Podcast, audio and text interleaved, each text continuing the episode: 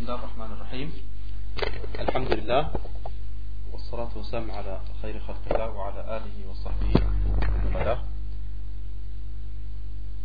Äh, Letztes Mal haben wir das Kapitel über die Pflicht des Gemeinschaftsgebetes beendet und wir haben auch darüber gesprochen, welche Vorzüglichkeit äh, solch ein Gemeinschaftsgebet mit sich bringt. Und wir haben auch darüber gesprochen, zu guter Letzt, äh, äh, wie man sich im Gemeinschaftsgebet hinstellt. Und äh, damit sind wir fertig und heute beginnen wir mit einem neuen Kapitel und zwar lautet es äh, Babun fi al-Ahkam allati masbuq. Es geht es um die Nachzügler beim Gemeinschaftsgebet, wenn man also äh, zu spät zum Gemeinschaftsgebet kommt. Ähm, zusammengefasst, jetzt nach der richtigsten Ansicht der Gelehrten diejenige, dass derjenige, der zu spät zum Gebet kommt, das Gemeinschaftsgebet dadurch erreicht, dass er eine Raka'a ähm, noch mitbekommt vom Gemeinschaftsgebet. Also mindestens eine. Die letzte natürlich. Wenn er mehr als eine Raka'a mitbekommt, dann hat er das Gemeinschaftsgebet nicht mitbekommen. Und hier müssen wir aber unterscheiden. Wenn wir, vom, wenn wir sagen, er hat das Gemeinschaftsgebet erwischt, oder hat das Gemeinschaftsgebet nicht erwischt, was meinen wir damit? Damit meinen wir, dass er an diesem Gebet teilgenommen hat, gesetzlich gesehen. Das bedeutet, ähm, äh, das ist äh, als Beispiel, äh, wenn er, ihr wisst, dass derjenige, der zum Freitagsgebet zu spät kommt, wenn er die letzte Raka'a noch mitbekommt, nach dem, was wir gerade gesagt haben, dann hat er das Freitagsgebet noch erreicht. Wenn er allerdings zum Beispiel ähm, in das Gebet eintrifft, nachdem der Imam schon äh, zu, zur, zur Niederwerfung heruntergegangen ist, runtergegangen ist, in der zweiten Raka'a, zum Sujud runtergegangen ist, dann hat er natürlich die, äh, die zweite Raka'a verpasst. Insofern hat er das Freitagsgebet an sich verpasst und das bedeutet für ihn, dass er, wenn der Imam fertig ist, seine vier Raka'at nachholen muss und nicht mehr zwei, weil sein äh, Freitagsgebet automatisch dann in ein Wuhur-Gebet umgewandelt wird. Aber jetzt könnte jemand auf die Idee kommen und sagen, naja, wenn ich schon zu spät komme zum Gebet und sowieso nicht mehr das Freitagsgebet mit erwische, oder irgendein anderes Gebet genauso, dann kann ich ja auch warten, bis der Imam fertig ist mit dem Gebet, was viele Leute machen. Sie kommen in die Moschee und sehen, dass der Imam schon im letzten Tashahhud sitzt. Und dann sagen sie untereinander, die zwei Leute, die Freunde, die halt reinkommen, sagen, äh, setzt euch jetzt nicht hin, äh, also betet nicht mit ihnen mit, sondern wartet, bis sie fertig sind und dann stehen wir, äh, dann, dann beten wir alleine zusammen in der Gemeinschaft, ein neues Gemeinschaftsgebet. Und das ist äh, auch nicht richtig, äh, sondern die Person soll mitbeten mit der Gemeinschaft, auch wenn sie äh, keine einzige Raka'a mit der Gemeinschaft zusammen gebetet haben. Weil die Belohnung des Gemeinschaftsgebetes bekommen sie inshallah auf jeden Fall. Weil ja der Prophet sallallahu alaihi gesagt hat, dass man sogar wenn man äh, also wenn man zur Moschee kommen möchte, um ein Gemeinschaftsgebet zu verrichten und man findet vor, dass die Leute schon gebetet haben, dann bekommt man genau die gleiche Belohnung, als hätte man mit der Gemeinschaft gebetet. Ja? Insofern ähm, äh, und in einem anderen Hadith sagte der Prophet ma adraktum fasallu. Das heißt, was ihr noch vom Gebet erreichen könnt, erwischen könnt, das betet mit. Ja? Also dann, wenn man also sagt, also ich bete nicht mit, warte bis sie fertig sind, dann hätte man natürlich diesem Hadith zuwider gehandelt, logischerweise. Insofern, das Gemeinschaftsgebet äh, von der Belohnung her hat man inshallah erreicht. Aber gesetzlich gesehen hat man dieses, dieses Gebet an sich nicht mehr erwischt, wenn man die letzte Raka'a nicht mitbekommen hat. Und ich denke, an diesem Gebet ist es äh, klar geworden, inshallah. Dann, äh, liebe Geschwister, ähm,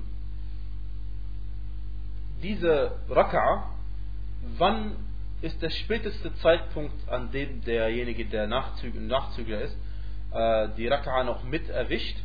Äh, und zwar, wenn er den Rukur der letzten Raka'a erwischt. Das heißt, die Verbeugung der letzten Raka'a. Und Raka'a wird manchmal so übersetzt als Gebetssequenz, ja, weil das so eine Einheit ist. Und dieser, ähm, diese letzte Verbeugung im Gebet, wenn er die erwischt, dann hat er die letzte Raka'a erwischt. Und allgemein, jede Raka'a, jede Gebetssequenz, jede Gebetseinheit, jeder Gebetsabschnitt, erwischt man dadurch, dass man in dieser Raka'a die Verbeugung erwischt. Aber weil der Prophet sallallahu alaihi gesagt hat, man adraka al-ruku' faqad adraka al-raka'a. Wer die Verbeugung erwischt, hat die Raka'a erwischt. Ja? Der Hadith ist bei Abu Dawud und er ist sahih. Und ähm, ebenso äh, kennt ihr den berühmten Hadith von Abu Bakr äh, bei Al-Bukhari, wo er zum Gebet kam und dann haben die, waren die äh, Sahaba mit dem Propheten in der Verbeugung. Und dann hat er was gemacht? Er hat er vom Weitem hat er sich hingestellt und ist da auch in die Verbeugung gegangen, obwohl er nicht sich in die Reihen eingereiht hatte. Ja? Und äh, danach, also hat sich äh, verbeugt, weil er wollte unbedingt diese Raka'a mitbekommen. Ja? Ähm, und dann hat er, nachdem der Prophet sallallahu gesagt hat, Sami Allah liman hamida, ist aufgegangen, dann ist er aufgegangen und dann ist er nach vorne gelaufen im Gebet, bis er in den Reihen drin war. Ja? Und dann hat der Prophet sallallahu alaihi wasallam ihm nicht gesagt, dass er diese Raka'a nachholen muss. Und das weist auch darauf hin, dass man die äh, Raka'a wodurch erwischt, indem man die Verbeugung noch mitbekommt. Ähm, der Jetzt, wenn der Imam in der, in der Verbeugung ist, wann ist von dieser, in, in dieser Situation der letzte Zeitpunkt, wann man den Imam noch erwischt in der Verbeugung? Und zwar, sobald er anfängt zu sagen, Sami Allahu liman hamida. Sobald er das Sin spricht von Sami Allahu liman hamida, der erste Buchstabe von S, das Sin auf Arabisch, dann ist er aus der Verbeugung äh, äh raus und äh, hat sich praktisch in die in das Stehen begeben, in Al-Qiyam begeben. Und dann ist die Verbeugung also vorbei. Dann, wenn man dann reinkommt, dann würde man äh, also die ganze Raka'a nachholen müssen. Wenn man jetzt in das Gebet eintritt, wie tritt man dadurch ein? Man sagt Allahu Akbar im Stehen. Muss Allahu Akbar im Stehen sagen. Und darf nicht sagen, ähm, und darf nicht zum Beispiel äh, die, zur Reihe laufen und dann heruntergehen, angenommen die, angenommen die Leute sind gerade in Rukur oder sie sind gerade im Sujud, in der, in der Niederwerfung, egal. Dann darf man nicht einfach sich in die Reihe hinstellen und dann sich runter bewegen und dabei Allahu Akbar sagen. Ja? Weil dieses Allahu Akbar nennt man Takbirat al-Intiqal. Das heißt, dass derjenige Takbir, den man sagt, um äh, von einer Position zur nächsten zu kommen. Das ist der, dieser Takbir. Und äh, den Takbir, den wir aber brauchen, ist welcher? Der erste Takbir vom Salah. Das ist der Takbir, dass man ins Gebet reinkommt. Ja? Und das ist ein Unterschied. Diesen nennt man übrigens Takbirat al-Tahrim. Äh, Tahrim kommt vom Wort Haram. Warum? Äh, weil dadurch, dass man Allahu Akbar sagt, am Anfang des Gebets werden einem bestimmte Dinge verboten, die einem vorher halal waren. Okay, deswegen heißt Takbir al-Tahrim. Und äh, auch, auch gesetzlich gesehen ist etwas anderes. Takbir al-Tahrim, dadurch, äh, dieser ist eine, ein Rücken. Dieser ist ein, ein Rücken, eine, eine, ein, ja, eine Säule des Gebetes. Aber Takbirat al-Intiqal, da gibt es manche Gelehrte, die sagen, es ist ein Sunnah. Und wir haben gesagt, äh, wir bevorzugen, also gesagt, als wir diese Durchführung haben, dass wir bevorzugen, dass, sagen, dass, ein, dass es Wajib ist. Allah weiß am besten Bescheid. Dem auch sei, ist was anderes, nicht der gleiche Takbir. Und ähm, wenn man aber bei der Gemeinschaft mitbeten will und sie sind schon in der Verbeugung, dann muss man also Allahu Akbar im Stehen sagen. Man sagt Allahu Akbar im Stehen und dann begibt man sich erst zur Position, wo äh, die Leute gerade sind. In diesem Fall gibt es zwei Möglichkeiten. Entweder man sagt Allahu Akbar im Stehen und dann sagt man noch einmal Allahu Akbar, um sich ähm, äh, dieser, dieser, der Übergangstakbir sozusagen von dieser Position des Stehens zur Position, wo sie gerade sind. das ist, wenn man dieser Ansicht folgt, dann folgt man dieser Ansicht, oder die Gärten, die dieser Ansicht folgen, folgen dieser Ansicht, weil, weil sie, äh, weil das ursprünglich gesehen immer so der Fall ist. Immer wenn du eine Position verwechselst im Gebet, sagst du den Takbir. Außer einem Fall, wenn du natürlich äh, von der Verbeugung dich da aufstehst, äh, einstellst, dann sagst Sami Allah liman hamida. Wie dem auch sei. Die zweite Ansicht ist, dass dieser Takbir wegfällt. Dass dieser Takbir wegfällt und zweifellos muss man diesen Takbir nicht sagen, den zweiten Takbir. Und man kann Allahu Akbar im Stehen sagen und direkt zur Position runtergehen. Ja? Und jeder weiß, wenn er in diese Situation gerät dann, äh, und möchte vielleicht gerade noch den Ruku erwischen, dass er dann nicht damit beschäftigt ist, äh, äh, oder sich nicht damit beschäftigen möchte, den Takbir zu sagen, ja? der auch nicht unbedingt jetzt viel mehr Zeit äh, in Anspruch nimmt, weil man sowieso meistens sagt, während man sich bewegt. Aber den kann man weglassen, weil es gibt eine Überlieferung dazu über Umar ibn Khattab, dass er gesagt hat, äh, also, also um die, sinngemäß um den Takbir Intiqal, diese Takbir von Position zu Position, äh, um den kümmere ich mich in solchen Situationen nicht. Ja? Insofern kann man den äh, weglassen. Und äh, aufgrund dieser Überlieferung und auch aufgrund der Tatsache, dass äh, eigentlich bewegt man sich ja nicht von diesem Stehen, von dem ersten Takbir, zu der, äh, sage ich mal, Verbeugung. Das ist eigentlich nicht dieser Positionswechsel. Denn der, das erste Stehen hat man nur gemacht, um ins Gebet hineinzukommen. Normalerweise würden wir jetzt die Fatiha lesen und dann würde jetzt Allah Akbar sagen. Ja? Äh, oder stellt euch vor, ihr stellt euch im Gebet hin und ihr wollt dann zum Sujud runtergehen. Normalerweise äh, also ist das nicht der, der, der, Weg, dass man vom ersten Stehen zum Sujud geht oder vom ersten Stehen zum Sitzen geht, wenn er gerade sitzt. Ja? Das ist also kein Übergangstakbir im eigentlichen Sinne. Allah weiß am besten Bescheid. Aber besser ist, man sagt diesen Takbir, dann hat man auf jeden Fall äh, äh ihn gesagt und das schadet ja nicht. Und äh, wie gesagt, wenn man ihnen sagt, wie es sein soll, und zwar, wenn man spricht, während man sich bewegt, weil ihr wisst, manche Leute sagen diesen Takbir, wenn sie schon angekommen sind im nächsten Rücken. Ja? Also angenommen, manche Leute, ähm, sie stehen, den Koran haben sie gelesen, dann sagen sie Allahu Akbar und dann machen sie Rukur, Verbeugung. Und andere, sie verbeugen sich und dann, wenn sie ankommen, sagen sie Allahu Akbar. Und dazwischen gibt es Stufen. Ja? Und äh, da, wie gesagt, also man soll auf jeden Fall darauf achten, dass der Takbir gesagt wird, während man sich bewegt. Äh, er muss nicht komplett gesagt sein, wenn es bewegt, aber Hauptsache, während der Bewegung sagt man den Takbir, teilweise zumindest, weil äh, allein schon der Tatsache, dass man der Meinungsverschiedenheit aus dem Weg geht, weil es gibt manche Gelehrte der Hanbalitischen Rechtsschule, die gesagt haben, dass wenn du dein Takbir sagst, während du schon angekommen bist, zum Rücken, dann ist dein Gebet weg ungünstig. Ja? Also warum? Weil der Takbir ist bei ihnen Wajib. Ja? Und der Takbir ist Wajib. Und wann ist er Wajib? Ist zwischen den Arkan. Wenn du absichtlich einen Wajib weglässt, dann geh es weg. Okay? Das ist klar. Deswegen also allein schon dieser Sache aus dem Weg zu gehen, soll man den Takbir zum richtigen Zeitpunkt sagen. Gut. Egal in welcher Situation die Gläubigen im Gebet gerade sind, wenn du kommst, begibst du dich in die Position, wo sie sich gerade befinden. Aufgrund des Hadithes von Abu Huraira, radiallahu anhu, dem man dem Propheten sallallahu alaihi zuschreibt, dem er sagte, إذا جئتم إلى الصلاة ونحن سجود فاسجدوا ولا تعدوها شيئا. Wenn ihr zum Gebet kommt, während wir gerade in der Niederwerfung sind, dann werft euch auch nieder. Oder dann werft ihr euch auch nieder. Aber wertet dies nicht oder zählt dies nicht. Und gemeint ist die Raka, die zählt nicht, wenn man Sujud ist, weil das ist natürlich nach, dem, nach der Verbeugung schon längst. Ja? Deswegen, also diese Raka wird nicht mehr äh, gewertet. Ähm, wie ist es mit der Fatiha eigentlich?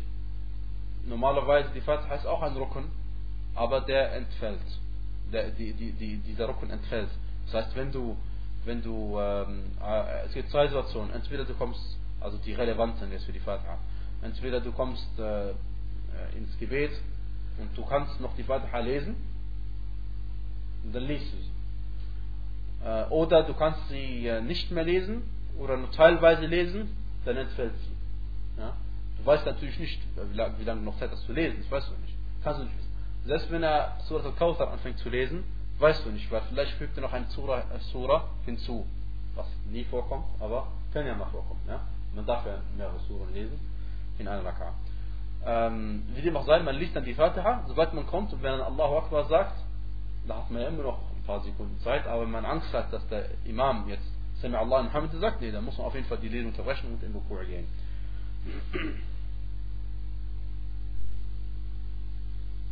Ja. Und wenn dann der Imam ähm, äh, jetzt, jetzt folgende Situation, du hast mindestens eine Raka'a verpasst, wann holst du sie nach? Und zwar nachdem der Imam den zweiten Taslim gesprochen hat.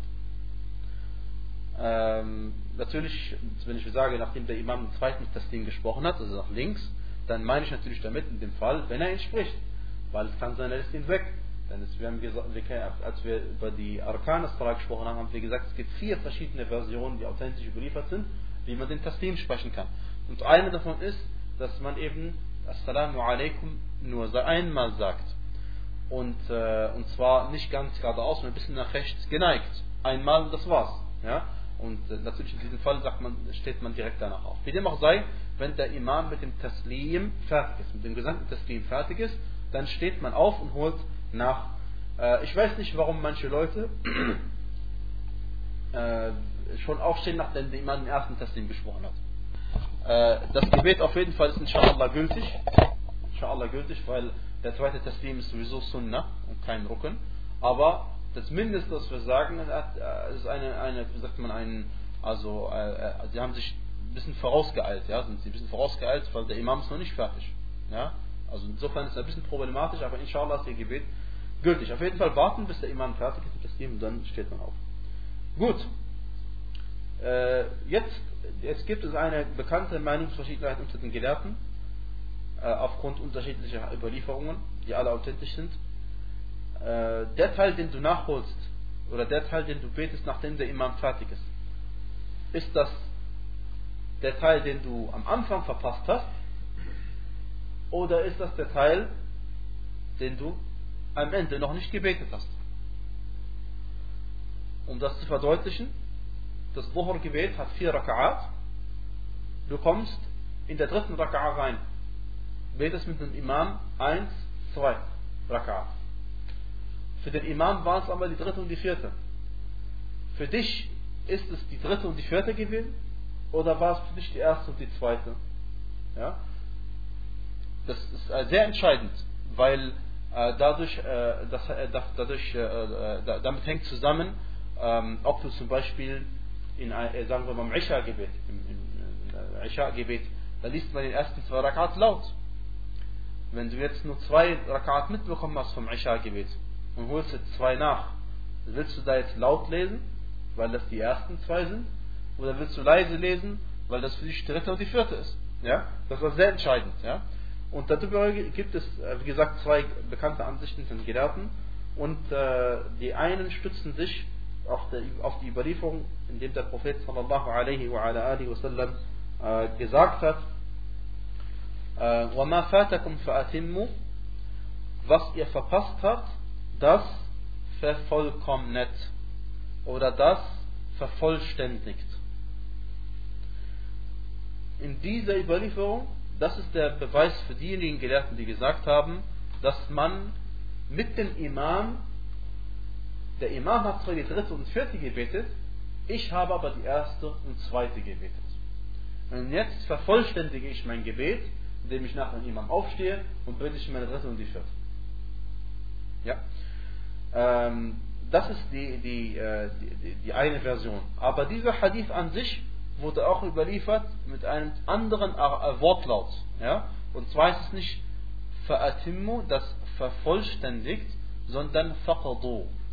Und das Wort yaqdi hat zwei Bedeutungen und eine davon ist, das holt nach. Und jetzt holt man nach. Wie kann man nachholen? Man kann nur nachholen, wenn der Teil, den man mit dem Imam gebetet hat, der dritte und die vierte war. Und jetzt holt man die erste und die zweite nach, weil die hat man verpasst. Ja? Äh, da ich aber, ich habe gerade angedeutet, dass diese, dieses Wort Yaqdi zwei äh, Bedeutungen hat. Die eine Bedeutung ist nachholen und die eine Bedeutung, andere Bedeutung stimmt überein mit dem ersten Hadith. Und deswegen ist die bevorzugte Ansicht, dass man nicht nachholt, sondern sein, Gebot, äh, sein Gebet vervollständigt. Das heißt also, zusammengefasst noch einmal, wenn man mit dem Imam die dritte und die vierte Raka'a gebetet hat, dann war das für einen selbst die erste und die zweite. Ja? Daraus ergibt sich vieles. Ja? Äh, unter anderem, also daraus, darauf kann man aufbauen. Darauf kann man aufbauen. Wenn man diese Regel verstanden hat, ergibt sich automatisch andere Sachen daraus. Daraus ergibt sich zum Beispiel, äh, wenn du mit dem Imam in der dritten und vierten Raka äh, reingehst und er betet gerade meinetwegen das äh, Zuhur-Gebet, oder lassen wir Zuhur-Gebet weg und das Asr auch, sondern wir nehmen das Isha-Gebet aus einem bestimmten Grund. Äh, und äh, im Isha-Gebet ist uns nicht bekannt, dass man nach der Fatiha in der dritten vierten Raka etwas liest. Ist mir nicht zu Ohren gekommen. Okay? Beim Zuhur und Asr Gebet sehr wohl. Da ist überliefert dass man auch nach, dem, nach der Fatiha lesen kann. Und, äh, es eine Sunna ist. Aber im Isha Gebet nicht. Jetzt, ähm, wenn ich mit dem Imam die dritte und die vierte Raka gebetet habe, und das ist für mich die erste, dann lese ich nach der Fatiha hinter dem Imam. Also obwohl der Imam nur die Fatiha liest, ja, und der Imam normalerweise liest die Fatiha länger als die Leute, die hinter ihm sind, absichtlich, damit jeder mitkommt, logischerweise, dann wenn ich fertig bin, lese ich danach eine zweite Surah. Und in der zweiten Raka'a ebenso, die für den Imam die vierte ist. Ist das klar, was ich gesagt habe? Oder soll ich es doch mal wiederholen? Ja? Weil wenn nicht, dann könnt ihr jetzt oder danach, lieber danach äh, nochmal fragen. Okay? Ähm, jetzt, wenn es, äh, das ist die, die Ansicht, die wir jetzt gerade gesagt haben, dass die richtigere Ansicht ist. Ja? Aber nach der zweiten Version, wenn man die vorfindet, wie gesagt, kann man niemandem vorwerfen, aber es ist die weniger richtige Ansicht. Ja? Aber die, nach der zweiten Ansicht würde es was bedeuten, wenn der Imam äh, gerade dritte und vierte Raka'a vom Isha-Gebet verrichtet, betest du hinter ihm und liest nur die Fatiha, weil das ist für dich auch die dritte und die vierte. Klar. Gut. Okay. Ähm, und daraus ergibt sich, liebe Geschwister, auch das nächste, ob man laut oder leise liest. Ja?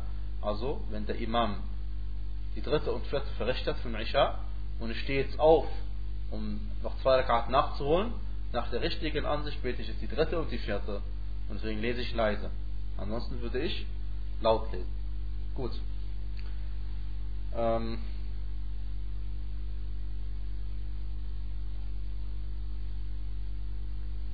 Was auch jetzt, liebe Geschwister, zum, äh, zu diesem Thema gehört, und dann ist dieser Block mehr oder weniger abgeschlossen, und zwar, wenn man in das Gebet eintritt und der Imam liest schon die Fatiha, ab dem Zeitpunkt, dann entfällt die, der Dua al-Istiftah. Das heißt, der Dua, den man sagt am Anfang, die meisten Leute sagen Subhanak Allahumma hm, äh, oder irgendwelche andere Ad'iyah, die überliefert worden sind, die entfallen. Logischerweise, weil der Imam liest jetzt den Koran äh, und äh, du bist aufgefordert, äh, ohne ins Detail zu gehen, allgemein den Koran zuzuhören und dich nicht zu beschäftigen mit dem Dua zu sprechen, wenn der Koran gelesen wird. Im Gebet natürlich gemeint. Ja? Gut, äh, dann, liebe Geschwister, folgendes. Was auch zusammenhängt mit diesem äh, Gemeinschaftsgebet. Die Leute, die hinter dem Imam beten, kann man in vier Kategorien einteilen. Die erste Kategorie von solchen Leuten sind diejenigen, die ähm, der Imam, der ist schon viel weiter als sie und sie sind, also der Imam ist schon zwei Positionen weiter und die sind immer noch hinten dran. Okay? Das passiert wann? Das kann passieren äh, meistens bei, bei Leuten, die äh, vielleicht neu im Islam sind. Also was auch schon passiert, mir besitzt beim Gebet, wir waren Sujud und die anderen standen noch hinten, haben noch Koran gelesen aber die waren noch neu im Islam. Ja? Das passiert. Äh, auf jeden Fall, das ist der erste Fall, dass Leute sind also viel zu spät dran. Der zweite Fall ist, dass man dem Imam folgt. Der dritte Fall, dass man gleichzeitig sich mit dem Imam bewegt. Und der vierte Fall, dass man sich vor dem Imam bewegt. Äh, gucken wir uns die vier Situationen doch mal an. Die erste Situation ist, dass man sich viel zu spät bewegt als der Imam. Wenn man es absichtlich macht, logischerweise, dann Gebet ist weg. Weil das ist kein Gemeinschaftsgebet mehr. Ja, wenn der Imam schon im Sujud und du stehst noch, liest den Koran noch, dann, dann, dann stimmt was nicht. Dann hast du nicht mit dem Imam Gebet. Dann ist dein Gebet ungültig. Sollte es einen anderen Grund geben, dass du zum Beispiel äh, aus voller Erschöpfen nicht mitgekriegt hast oder du warst blind, möge Allah davor bewahren, und du kannst auch nicht hören, taubstumm, ja, dann das ist was anderes, aber sobald man dann weiß, dann holt man eben diese Positionen nach, kommt, dass man mit dem Imam mitkommt. Ja. Ansonsten äh, achte man darauf, dass der Imam, wenn er Allahu Akbar sagt und seine Position wechselt, wechselst du deine Position mit ihm und sagst nicht äh, und wartest nicht also äh, zu lange, ja, weil manche Leute zum Beispiel, wenn man im Sujud ist, im ersten Sujud, in der ersten Sajda, dann machen sie Dua und dann sagt der Imam Allahu Akbar, setzt sich hin und sagt Rabbi Ghfirli, Rabbi Ghfirli und, und, und sagt jetzt gleich Allahu Akbar für die zweite Sajda und die anderen sind noch im Sujud, weil sie jetzt, sich jetzt vorgenommen haben, lange Dua zu machen. Ja, diese, der Prophet sallallahu alaihi hat zwar uns angespornt, dass wir lange Dua machen sollen im Sujud, aber nicht zu lang, dass wir den, äh, mit dem Imam nicht mehr mitkommen. Das ist natürlich nicht damit gemeint. Ähm, deswegen, liebe Geschwister, wenn der Imam äh, die Position wechselt, wann ist es Sunna, dass man sich bewegt? Sunna ist, dass man sich bewegt. Der zweite Fall, Al-Mutaba'a, und zwar, sobald der Imam sich bewegt hat, danach bewegt man sich. Und dafür gibt es klare Beweise dafür. Und die, die wir gleich anschauen werden. Der dritte Fall, der ist Makruh, dass man sich gleichzeitig mit dem Imam bewegt, egal was gleichzeitig macht. Und ähm, es macht sowieso, und der vierte Fall ist äh, haram, weil man vor dem Imam was macht. Klar, wenn es absichtlich vor dem Imam was macht, darüber reden wir gleich, dann ist natürlich sein Gebet aber ungültig, ja, das ist klar. Aber angenommen, du machst, äh, angenommen, du bewegst dich vor dem Imam aus Versehen, du gehst in eine Position aus Versehen, du hast irgendein Geräusch gehört und dachtest, wäre Takwir oder was auch immer, dann musst du zu der Position zurück, wo du vorher warst und dich dann von dort aus zum richtigen Zeitpunkt noch einmal weil die Bewegung war an sich ungültig und zusätzliche Bewegung, die keine Bedeutung hat. Ja? Jetzt reden wir, äh, äh, bevor wir zu, zu, dem Eigentlichen kommen, äh, noch einmal über die dritte von diesen vier Situationen, und zwar diejenige, die man gleichzeitig macht. Das ist auch makruh, äh, weil der Prophet sallam, eben angeordnet hat, dass man das nach dem Imam immer alles macht und nicht gleichzeitig. Und jetzt ähm, wann findet man das öfter vor? Äh, man findet das vor, wenn der Imam irgendein Takbir oder irgendeine Aussage viel zu lang die Länge zieht. Ja? Das heißt, wenn der Imam zum Beispiel ähm, sagt, äh, Allahu Akbar anfängt zu sagen, während er noch im Stehen ist, ja, dann automatisch die Leute dann bewegen sich im Team. Ja? Weil die Leute, die, die gerade die, die hinteren Reihen, die sehen den Imam ja gar nicht. Ja? Und jeder von uns kennt das, dass es äh, ihm passiert, dass sobald der Imam das A von Allahu Akbar sagt, dann bewegt er sich schon. Okay? Und manchmal passiert es dann, dass man aus Versehen sogar vor dem Imam unten ankommt. Richtig logisch, ja? Und deswegen, liebe Geschwister, wenn der Imam die Sunna umsetzt und die Mu'min auch, dann ist es völlig egal, darüber haben wir schon mal gesprochen, ob man die Imam sieht oder nicht. Man hat kein Problem damit. Ja? Man hat kein Problem damit. Äh, wo sich das auch zeigt, ist, wenn der Imam beim Taslim, beim äh, Sagen von Assalamu alaikum wa rahmatullah links und rechts, das zu lange die Länge zieht, ja, was übrigens nicht überliefert worden ist, sondern es ist das Gegenteil überliefert worden, aber nicht authentisch. Es ist überliefert worden, dass, dass man den Taslim kurz und knapp sagen soll. Assalamu alaikum wa rahmatullah. Ja, so ist es überliefert, dass man das sagen soll, aber das ist nicht authentisch überliefert worden. Aber wir brauchen diese Überlieferung nicht, um zu zeigen, dass man sie sich länger ziehen soll und nicht äh, also nicht absichtlich lange in die Länge ziehen soll, weil wir wissen ja, bei den Gottesdiensten ist es ja genau umgekehrt. Derjenige, der diesen Ausdruck in die Länge zieht, der muss uns sagen, warum er es gemacht hat. Und nicht wir müssen ihm sagen, dass es kurz ziehen soll. Weil normalerweise, wenn da steht, der Prophet sagte nach links und rechts oder nach rechts und links, Assalamu alaikum rahmatullah, was verstehe ich darunter? Ich verstehe darunter, dass ich sage Assalamu alaikum rahmatullah, Assalamu alaikum rahmatullah. Das war's. Ich kann nicht aus dem Hadith verstehen, dass ich sagen soll, Assalamu alaikum wa rahmatullah. Das kann ich nicht darunter verstehen. Aber wenn der Überlieferer das mir sagen wollte, hätte er das gesagt. Dass er es in den Länge gezogen hat. Das ist nicht die normale Art, wie man spricht. Okay, wie dem auch sei, in diesem Moment passiert es, dass der Imam dieses sehr lange die Länge zieht und dann sagt der Imam hinter ihm, aus Versehen oder absichtlich, vor dem Imam Assalamu alaikum. Ja? Und dann, Wallahu a'lam, ist sein Gebet kein Gemeinschaftsgebet mehr, sondern sein Gebet ist dann ein Fardgebet, ein einzelnes Gebet. Das ist wie wenn du aus dem Gemeinschaftsgebet, du darfst ja aus, in einer Notwendigkeit aus dem Gemeinschaftsgebet herausgehen. Ja? Darüber haben wir aber auch schon mal gesprochen, Wallahu alam. Und zwar angenommen, du bist, äh, nur um das zu verdeutlichen, angenommen, du bist in einem Gemeinschaftsgebet und äh, jetzt mittendrin, es war vorher nicht, plötzlich fängt dein Magen an zu drücken oder deine Blase an zu drücken. Und du hast nicht damit gerechnet. Oder du hast gedacht, inshallah, das Gebet ich noch locker und dann gehe ich danach, was du noch nicht machen soll. Ne? Aber, und dann mitten im Gebet drückt es so sehr, oder aufgrund einer Krankheit oder Schmerzen, was auch immer, sagst du dir, ich möchte jetzt das Gebet zu Ende verrichten und dann gehen, weil ich kann nicht warten, bis der Imam fertig ist. Das kann besonders passieren, wenn der Imam sowieso lange beten will, weil es das Nachtgebet im Ramadan ist. Ja? Dann betest du einfach alleine dein Gebet zu Ende. Wie gesagt, das ist eine Notwendigkeit. Ja? Statt dein Gebet zu, abzubrechen, betest du dann alleine zu Ende und gehst im Gebet raus und, äh, und das war's dann, bist du fertig. Dann hast du natürlich, äh, äh dein, dann ist dein Gebet ein, äh, wie gesagt, hast du eben alleine gebetet. Ja? Und solch eine Person äh, gehen wir davon aus, dass es für sie genauso gilt. Wer den Taslim spricht vor dem Imam, dann hat das Gebet alleine vor, äh, beendet. Ja? Ähm, wenn das allerdings im zweiten Taslim passiert, ist kein Problem, obwohl es natürlich äh, ein Widerspruch ist zu dem, was der Prophet gesagt hat. Also kein Problem im Sinne von, dass das Gebet nicht ungültig ist, dass, äh, oder das Gebet nicht gültig ist, meine ich. Ja? Aber ein Problem schon, weil der Imam hat noch nicht fertig gesagt und du, du, du, du, du sagst es vor ihm. Ja? Das darfst du nicht. Äh, und die Beweise sind, äh, dass der Prophet sallallahu alaihi wasallam sagte, in einem Hadith bei Bukhari, bei Muslim, ähm, äh, der Beweis erstmal dafür, dass man nicht vor dem Imam irgendwas machen darf.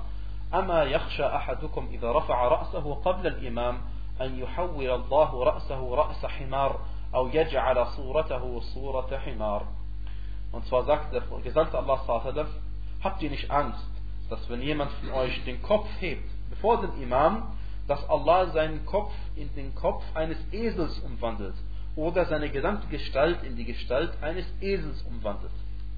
Und ihr wisst, liebe Geschwister, Allah ist zu allen Dingen mächtig. Ähm, ebenso äh, sagte der Prophet sallallahu alaihi wasallam auch bei Bukhari bei Muslim innama ju'ila al-imam liyutamma bih der Imam ist dafür dass man ihm nachmacht فلا تركعوا حتى يركع ولا تسجدوا حتى يسجد Deswegen, salam, äh, geht nicht in die Verbeugung, bis er in die Verbeugung geht und werft euch nicht nieder, bis er sich niederwirft. Jetzt könnte jemand sagen, gemeint ist, werft euch nicht nieder, bevor er anfängt, sich niederzuwerfen. Oder verbeugt euch nicht, bevor er nicht, nicht anfängt, sich zu verbeugen.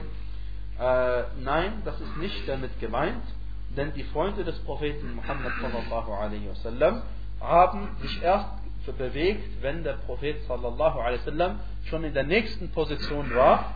Und das wird dadurch klar, im Hadith von Al-Bara ibn Azib radiallahu anhu sagt, er kunna nusalli مع النبي صلى الله عليه وسلم فلا يحنو أحد منا ظهره فلا يح... أحد منا ظهره حتى يرى النبي صلى الله عليه وسلم يضع wir haben, Al-Bara ibn sagte, wir beteten mit dem Propheten sallallahu alaihi wasallam immer zusammen.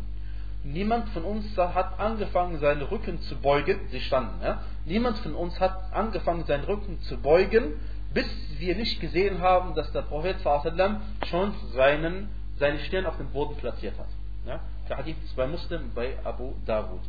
Ja. Äh, und deswegen findet man bei vielen Gebetenden hinter dem Imam, dass sie sich beeilen und vor dem Imam in der Position ankommen. Und das ist, wie gesagt, wie Geschwister, äh, gegen die Sunna. Und wenn er das wüsste, wenn er das wüsste, dann müsste er sein Gebet, äh, diese Position noch einmal äh, zurückkehren, zu, zu der Position, wo er vor war, und dann nochmal die Bewegung zur richtigen Zeit machen.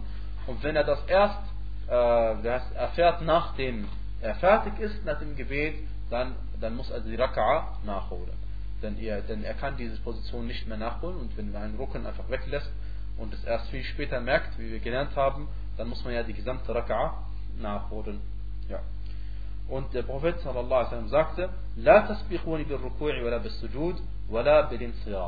Das heißt, äh, also verbeugt euch nicht vor mir, noch werft euch vor mir nieder, noch beendet euer Gebet vor mir. Ja, ja. äh, Sheikh al-Islam Ibn Taymiyyah, rahmatullahi alayhi, sagte, مسابقة الإمام حرام باتفاق الأئمة لا يجوز لأحد أن يركع قبل إمامه ولا يرفع قبله ولا يسجد قبله وقد استفاضت الأحاديث عن النبي صلى الله عليه وسلم بالنهي عن ذلك Und zwar sagte Sheikh al-Islam, äh, vor dem Imam oder dem Imam vorauszueilen, also schneller zu sein als der Imam, ist unter Übereinkunft der Imame haram.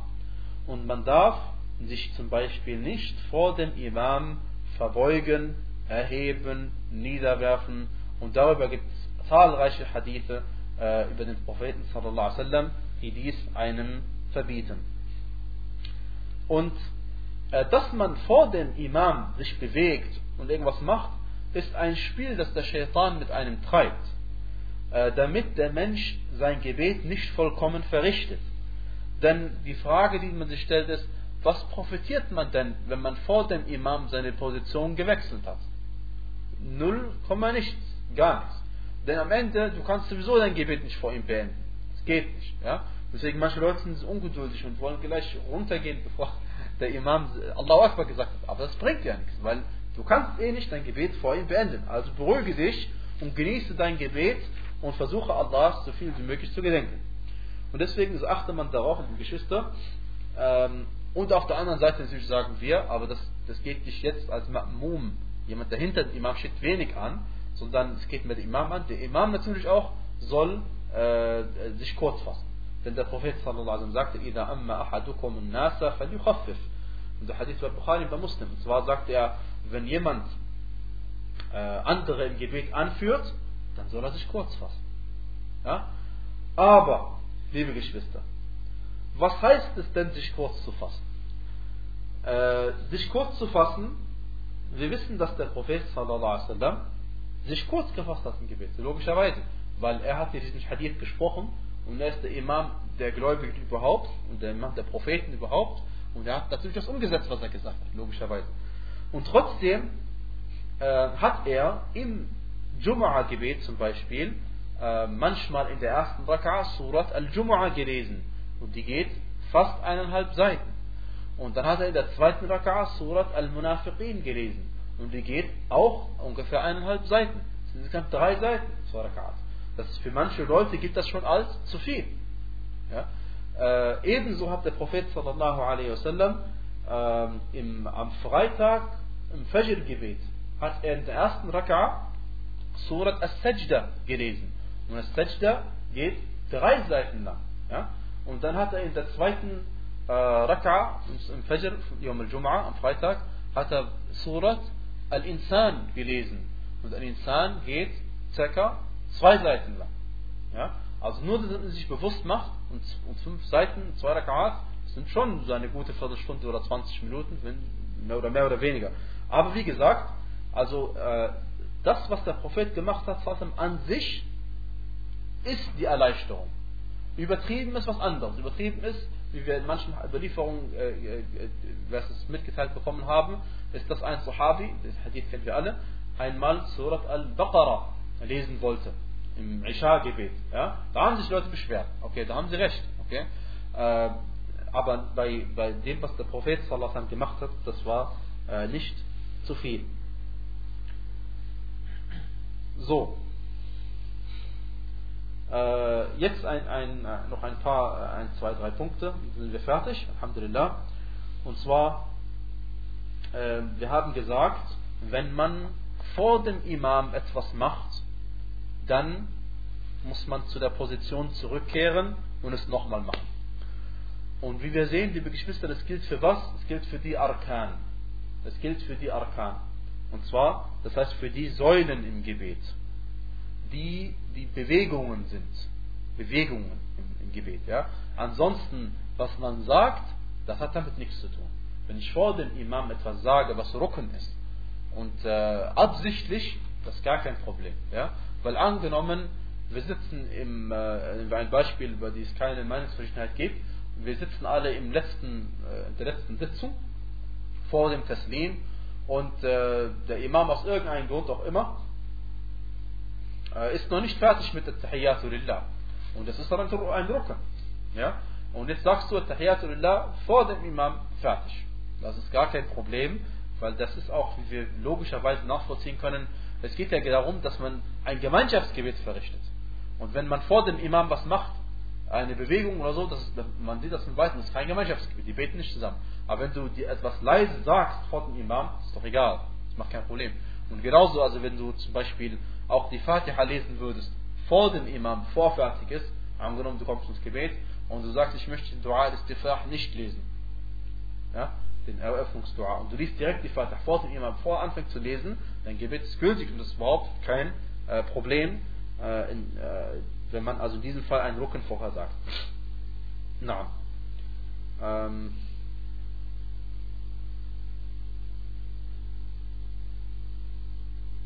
Gut, dann jetzt noch äh, äh, folgende Punkte. Äh, drei, folgende drei Punkte etwa, inshallah. Nummer eins, wenn man im Gemeinschaftsgebet ist, das ist eher ein heutiger Fall, ja, eine, eine Sache, die heutzutage passiert. Und zwar du bist im Gemeinschaftsgebet, lieber Bruder, liebe Schwester, und äh, es gibt Stromausfall.